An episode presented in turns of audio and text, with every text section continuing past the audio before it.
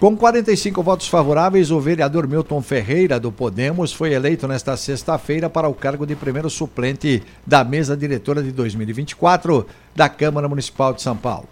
Abre aspas. Quero agradecer a confiança de todos pelo voto de confiança. No parlamento, eu sou amigo de todos.